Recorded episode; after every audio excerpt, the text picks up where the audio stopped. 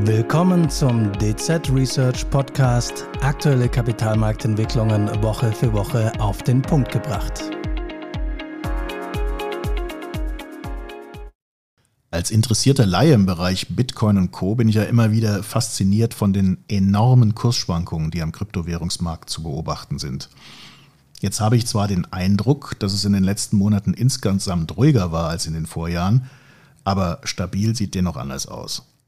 Über die aktuellen Entwicklungen am Kryptomarkt möchte ich daher heute mit unserem Experten Marcel Heinrichsmeier, Analyst in der Gruppe Anlagestrategie und Privatkunden sprechen. Mein Name ist Oliver Finger und ich bin ebenfalls Analyst im selben Team. Ja, Marcel, schön, dass du ins Studio gekommen bist und herzlich willkommen. Hi Olli. Erstmal vielen Dank für die Einladung. Sehr gerne. Ja, meine erste Frage. Wie schätzt ihr Profis denn jetzt insgesamt die aktuelle Lage ein am Bitcoin-Markt oder Kryptomarkt? Ja, ich meine, aktuell ist es so, dass es um die Kurse von Bitcoin und Co. einigermaßen ruhig geworden ist. Zumindest für, für Kryptoverhältnisse. Und da liegen dann meist auch keine steigenden Kurse zugrunde. Man kann jetzt schon sagen, dass der Kryptowährungsmarkt ja etwas angeschlagen in den Herbst geht. Wirft man jetzt mal noch einen Blick auf die Kurse seit Beginn dieses Jahres. So hat es etwas den Anschein, als sei ja, dem Kryptomarkt in den Sommerferien etwas die Puste ausgegangen. Dabei ist das Jahr ja furios gestartet und Marktteilnehmer fühlten sich schon zurückerinnert an das erfolgreiche Jahr 2021. Die vergangenen Wochen verliefen dann aber dann doch von den Kursen her etwas ernüchternd. Ich meine, Ausgangspunkt zu Jahresbeginn lagen wir beim Bitcoin etwas über 16.000 US-Dollar. Aktuell stehen wir bei knapp über 27.000, nachdem Mitte Juli aber auch schon ein neues Jahreshoch von knapp 32.000 US-Dollar erreicht wurde. Ja, und die zweite Reihe, rund um die sogenannten Altcoins hat es dagegen teilweise in den letzten Wochen ja echt schwer erwischt und die Kurse bröckelten nur so dahin, sodass die Gewinne seit Jahresbeginn teilweise beinahe komplett weggeschmolzen sind. Ja, und was sind jetzt die Gründe, dass das Kryptosegment nicht so komplett in die Gänge kommt? Vor allem eben das Thema Higher for Longer. Ne? Derzeit die Devise an den Finanzmärkten spekulierten Marktakteure Anfang des Jahres noch eben auf schnelle Zinssenkungen und eine baldige Rückkehr der expansiven Geldpolitik vor allem nach den Bankenturbulenzen im März. So hat sich der Wind mittlerweile gedreht. Ich meine, Geld- und Rentenmärkte sind aufgrund der gestiegenen Renditen wieder eine echte attraktive Alternative fürs Portfolio der Anleger. Und diese Gemengelage, ja, ist ein Bremsklotz für den Kryptomarkt. Mhm. Ja, du sprachst eben von Altcoins. Äh, was ist, was ist das genau? Ja, im Kryptojargon werden damit alle Kryptowährungen bis auf Bitcoin bezeichnet. Altcoins quasi ja alternative Kryptowährungen. Ah, okay. Ja. Genau, das schaut man jetzt auch mal auf den Kryptomarkt nach wie vor. Ne, wird er echt dominiert auch noch von Bitcoin und ja, dem bekanntesten Altcoin Ether. Ich meine, die gesamte Marktkapitalisierung des Sektors liegt bei knapp ja, über einer Billion US-Dollar. Und da ist Bitcoin mit dem Marktanteil von 50 Prozent sowie Ether mit rund 20 Prozent ja wirklich weit vorne, zusammen dann 70 Prozent. Und die restlichen weit über ja, 10.000 Kryptowährungen liegen deutlich dahinter. Das heißt, die Rollen am Kryptomarkt sind klar verteilt. Diskussionen gibt es auch immer wieder, ob sich an dieser Struktur etwas ändern könnte. Stichwort Flippening, dass quasi Ether den Platzhirsch äh, Bitcoin von der Spitze verdrängen kann. Oder dass andere Smart Contract Projekte dann wiederum Ether verdrängen, passiert, ist bislang aber nichts. Mhm. Ja, klein, aber fein. Das gilt offenbar jetzt aktuell nicht, wenn ich dich vorhin richtig verstanden habe.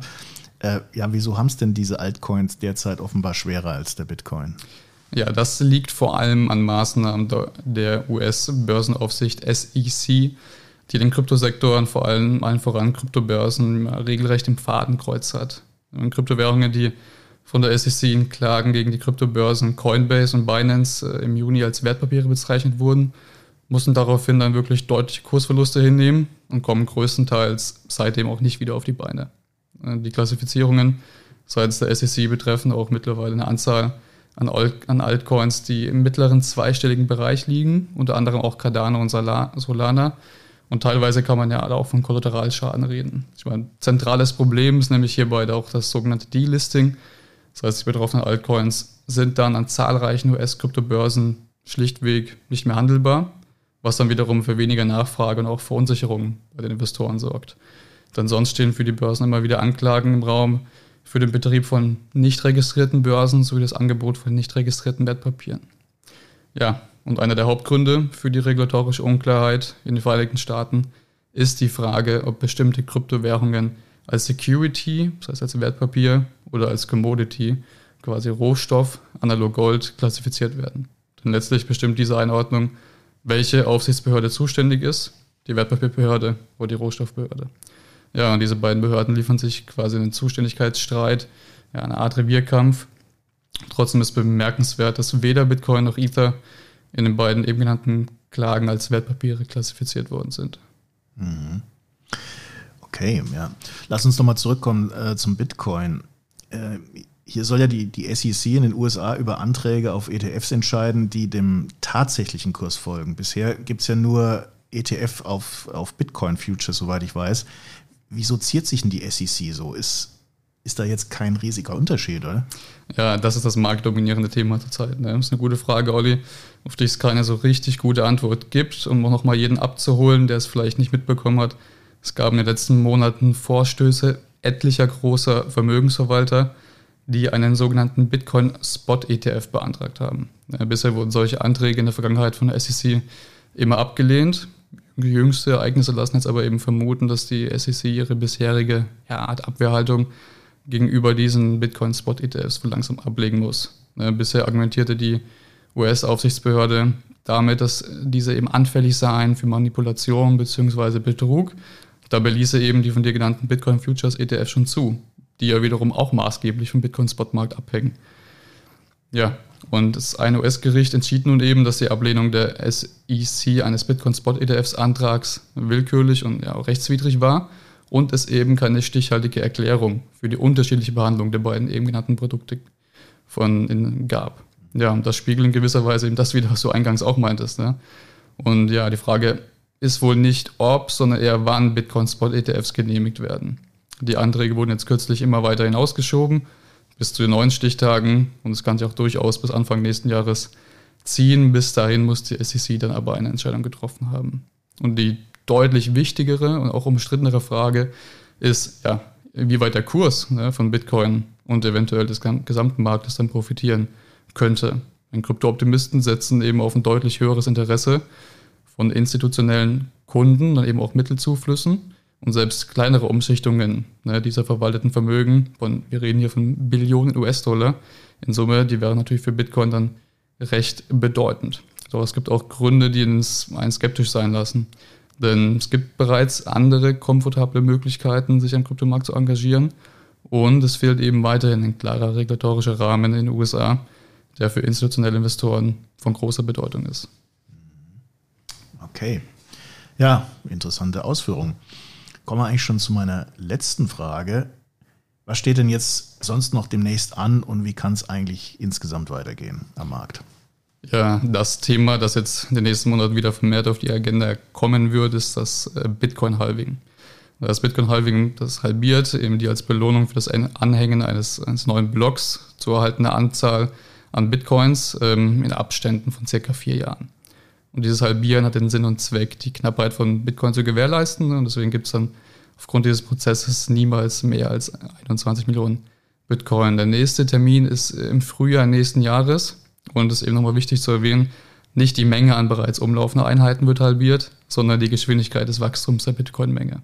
Und um die Profitabilität der Miner bei hohen Betriebskosten auch zu gewährleisten, spielt eben ein tendenziell steigender Bitcoin-Kurs nach diesen Halving-Events eine wichtige Rolle. Und bisher war das in der Vergangenheit auch immer der Fall und deswegen spekulieren auch dieses Mal viele Marktteilnehmer auf einen steigenden Post-Halving-Bitcoin-Kurs. Ja, jede wenige Monate nach jedem Halving-Event gab es eben auch ein neues Allzeithoch beim Bitcoin-Kurs. Es gibt dennoch jetzt aber auch immer mehr Marktteilnehmer, die davon ausgehen, dass die Bedeutung dieser Halving-Events in Zukunft abnehmen könnte. Und deswegen ist das keine Garantie für steigende Kurse dieses Ereignis.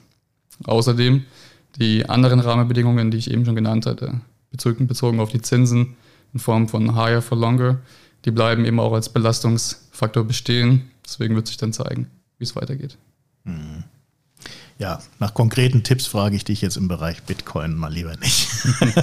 ja, das ist auch nicht, nicht besser, kein besseres Bauchgefühl mit ja, der Prognosen ja, abgibt. Das ja. wollen wir unseren Zuhörerinnen und Zuhörern dann doch nicht zumuten. Da muss jeder wissen, was er tut. Ja. Ja, Marcel, vielen Dank für deine interessanten Ausführungen. Es geht mir wie immer bei unseren Podcasts, aber ich glaube, in diesem Thema habe ich besonders viel gelernt. Es ist halt ein recht komplexes Thema. Ich denke auch für die meisten unserer Zuhörerinnen und Zuhörer. Aber umso besser, dass du uns heute schlauer gemacht hast. Vielen Dank, dass du im Studio warst und liebe Zuhörerinnen und Zuhörer, vielen Dank fürs Zuhören. Ihnen hat der Podcast vom 5. Oktober 2023 gefallen? Dann freuen wir uns über ein Abo oder Ihre Weiterempfehlung. Die rechtlichen Hinweise zu diesem Podcast finden Sie wie immer in den Show Notes.